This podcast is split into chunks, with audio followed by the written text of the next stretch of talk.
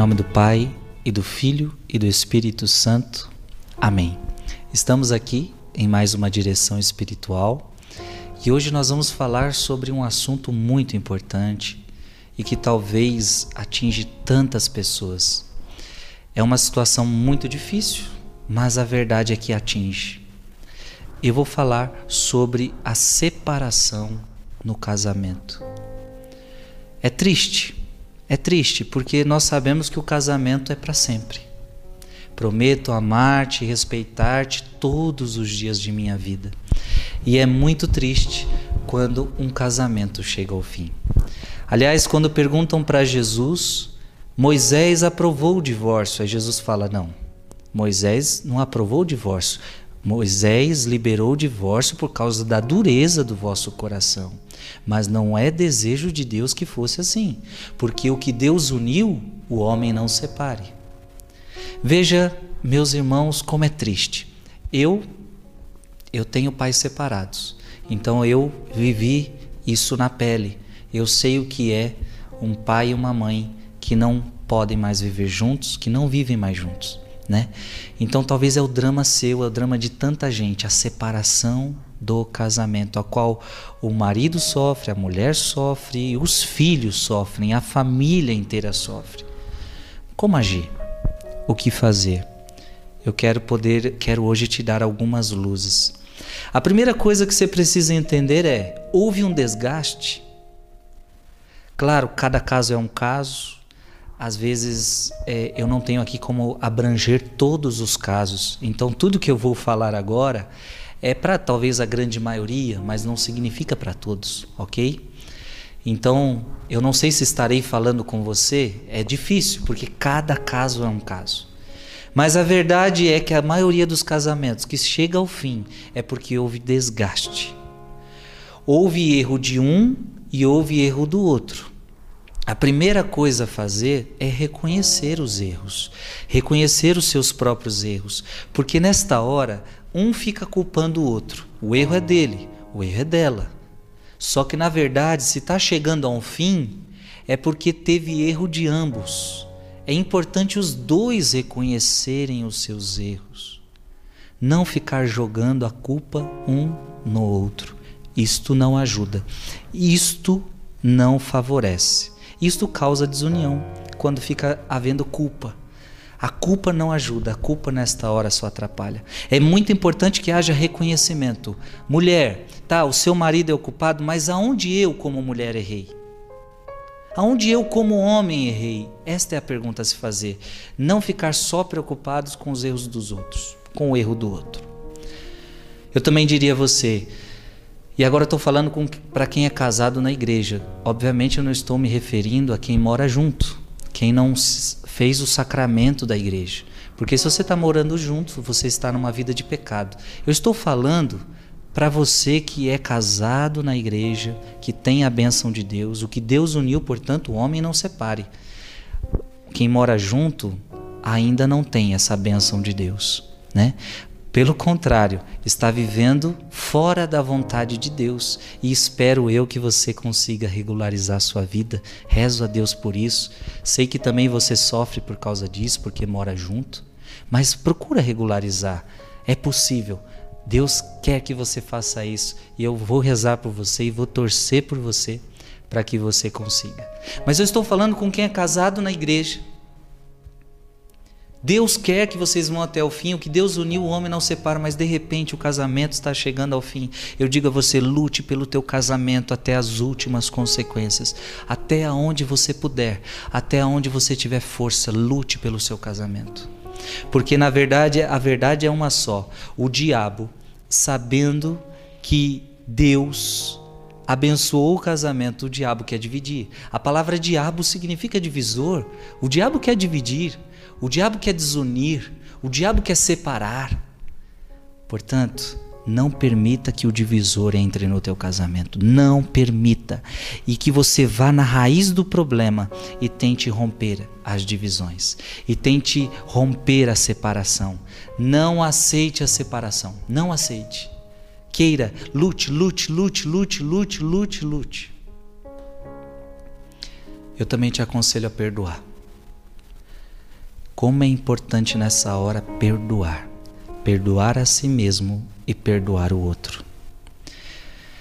Gente, se o casamento está chegando a fim, é porque alguém aí feriu, estão se ferindo mutuamente. São palavras, são atitudes. Por exemplo, quantos se separam por causa de uma traição? Mas eu vou perdoar até uma traição? Ora, se a pessoa está disposta a não mais viver nesse pecado da traição, por que não perdoar? Se Cristo nos perdoa sempre, por que, que eu não posso perdoar o meu irmão? Por que, que eu não posso perdoar o meu cônjuge? Veja, muitos casamentos há separação porque não há força para o perdão. A mulher fala, eu não consigo perdoar, e aí o casamento está encerrado mesmo. Ou então eu aceito a situação, mas no fundo eu não perdoei e, e vou, vou, jogando na cara. E vou jogando na cara. Acontece qualquer briga, jogo na cara. Você me traiu, você isso, você aquilo. O casamento não vai para frente. Ah, se não tiver perdão, não existe casamento. Como diz a música do Padre Zezinho, que ninguém vai dormir sem pedir ou sem dar seu perdão. Isso é muito importante. Perdoar, perdoar. Eu também te aconselho a procurar ajuda. Se você está vivendo o drama da separação, procure ajuda. Rápido, o quanto antes. Mas pedir ajuda para quem? Não é para vizinha. Ah, ele te traiu? Se eu sou você, trai ele também. Eu traí ele também. Eu fazia ele pagar. Veja, muitas vezes a vizinha, a amiga, ela vai ser movida pela paixão. E você, nesta hora, não pode se aconselhar com quem é movido pela paixão. Você tem que se aconselhar com alguém que vai te guiar conforme Deus quer. Então, te aconselho a buscar um sacerdote. Antes de psicólogo, antes de psiquiatra, antes de médico, procure um sacerdote. O sacerdote vai te orientar. E digo mais: um bom sacerdote um bom sacerdote que vai te orientar e vai te dizer: olha, você está precisando de um psicólogo, olha, você está precisando de um médico, olha, você está precisando perdoar, olha, o erro é teu, olha. Chama o marido aqui que eu quero conversar com ele, vê se ele aceita. Nós vamos tentar resolver essa situação. Vai dando palavras de reconstrução. Procure um sacerdote que pode te ajudar. Um bom sacerdote que pode te ajudar. Nesse processo de separação é muito importante o diálogo dialogar. Dialogar com a pessoa que está envolvida. Não adianta brigar, a briga não resolve, a briga desune. Já dizia o Padre Léo que quando nós brigamos é porque o coração está longe. Quando eu falo alto é porque o coração está longe. Quando eu dialogo é porque o coração está perto. É importante dialogar. O que, que eu preciso mudar? O que, que você precisa mudar? Isso é muito importante. Dialogar. Dialogar com os filhos, dialogar com a família. Porque às vezes é difícil para um filho ver o pai e a mãe brigando o tempo todo. Dialoga, dialoga. O diálogo vai resolver tantas, tantas, tantas coisas. Agora, filho e filha, depois de você ter lutado, depois de você ter dialogado, depois de você ter buscado ajuda, parece que a coisa não vai, não tenha medo do recomeço. Você vai precisar recomeçar. Vai. E Deus é especialista em recomeço. A humanidade caiu no pecado Deus recomeçou tudo. No dilúvio, Deus recomeçou tudo. E depois em Jesus Cristo, Deus começou tudo de novo. E na nossa vida, Deus é capaz de recomeçar sempre todas as coisas. Tenha paciência, Primeira coisa que eu digo é: não, teu casamento não vai mudar da noite para o dia. Tenha paciência. Teu marido não vai mudar da noite para o dia. Tenha paciência. Agora, se você vê que é impossível, já não tem mais força, então eu digo: não tenha medo do recomeço. Não tenha medo de recomeçar. E é e é nesse caminho de perdão, de lutar pelo casamento, de diálogo, é possível que muitos casamentos voltem. Glória a Deus. O casamento voltou. A esperança renasceu.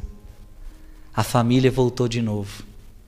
Esses dias eu encontrei um casal que disse que porque ouviu uma das pregações do Frei, decidiu abandonar a vida de pecado, a vida de traição e voltar para sua esposa. Olha que coisa bonita. A esposa tinha sido traída porque ele ouviu uma pregação, Deus tocou no coração dele e ele decidiu largar a vida de traição, a vida de pecado e voltar para sua esposa por causa da palavra. Veja, Deus pode fazer todas as coisas, nós não conhecemos os desígnios de Deus, precisa ter paciência, precisa ter muita oração. E aqui eu digo um detalhe talvez mais importante: oração. Se você está vivendo um momento de separação, é preciso que você ore, ore, ore, ore, porque Satanás está aí. Satanás está investindo. E a tua luta não é contra o teu esposo, a tua luta não é contra a tua mulher, a tua luta é contra Satanás. E a única coisa que pode vencer Satanás se chama oração, rosário, oração, adoração, santa missa. Agora, pode acontecer que depois de você ter feito tudo, o casamento chega a um fim. E aí eu te digo que você só tem duas opções.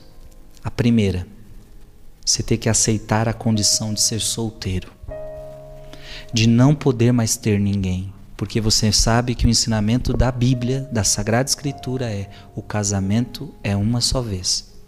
E se você, enquanto a pessoa está em vida, procura outra, diz a palavra, e não só o apóstolo ou o Antigo Testamento, mas o próprio Jesus, que aquele que a, o seu esposo estando em vida, sua esposa estando em vida, procura outro, comete adultério. Então, se teu esposo, tua esposa está viva, você vai ter que se manter casto, solteiro. Viva assim. Às vezes acontece de não dar, o casamento não vai. Às vezes é melhor se separar, às vezes acontece. Claro, eu já disse para você, você vai lutar até o fim. Mas se com o padre você decidiu, e veja, com o padre você decidiu que não dá, então você vai ter que aceitar ficar solteira para o resto da vida. Meu Deus do céu, mas como eu vou ficar solteira? Ora, filha e filha, nós temos que pensar que nós só precisamos de Deus para viver.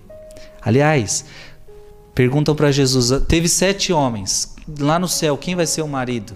Ah, lá no céu ela não terá marido.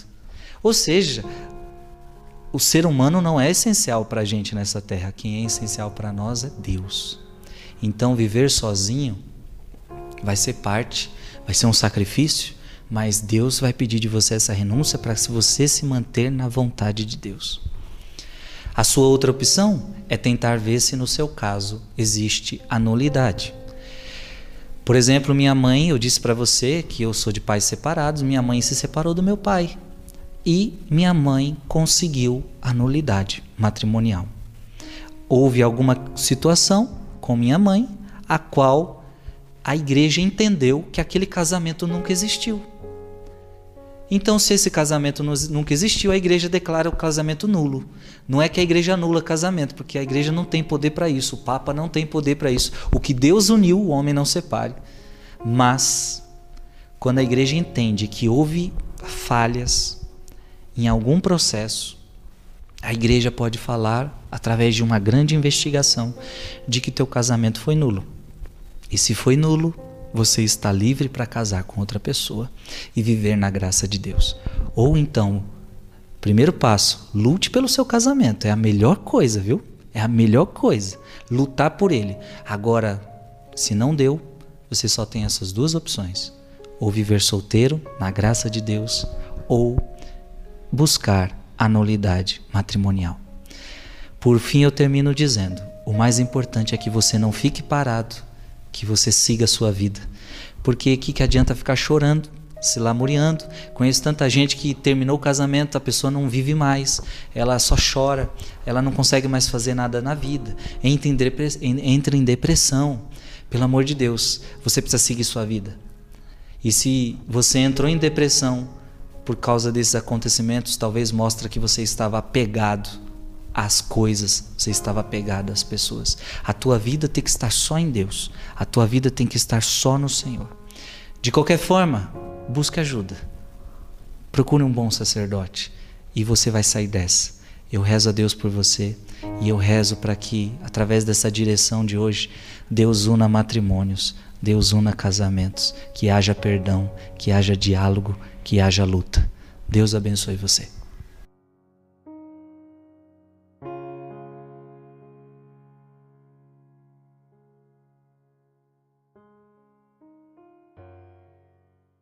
Você gostou desse vídeo? Não deixe de se inscrever no nosso canal do YouTube, Frei Gilson barra Som do Monte. Um canal que tem ajudado tanta gente, tenho recebido inúmeros testemunhos das bênçãos, pregações, direções, formação, música. Não deixe de se inscrever no nosso canal. Acione o sininho também para que você receba a notificação. Cada vídeo novo que nós fizermos, você vai receber a notificação no seu e-mail.